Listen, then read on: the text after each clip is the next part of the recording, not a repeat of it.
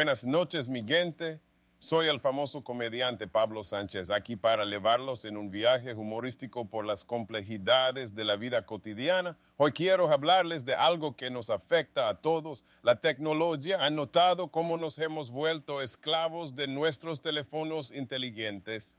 Antes podíamos disfrutar de una buena conversación sin interrupciones, pero ahora, incluso en una reunión familiar, todos están absortos en sus pantallas es como si estuviéramos en una competencia para ver quién puede ignorar al otro por más tiempo. Y no puedo evitar reírme de las redes sociales. Ahora todos somos expertos en mostrar solo nuestras vidas perfectas. Es como si cada foto fuera una audición para la película de nuestras vidas. Pero por favor no se engañen, mis amigos.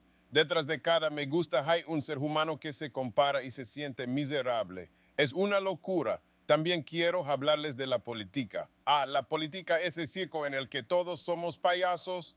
¿Han notado cómo nuestros políticos prometen y prometen, pero al final no cumplen nada? Es como una novela interminable de traiciones y mentiras. Y nosotros, pobres ciudadanos, somos los protagonistas atrapados en este drama absurdo. Y no me olvido de la cultura. Ay, la cultura.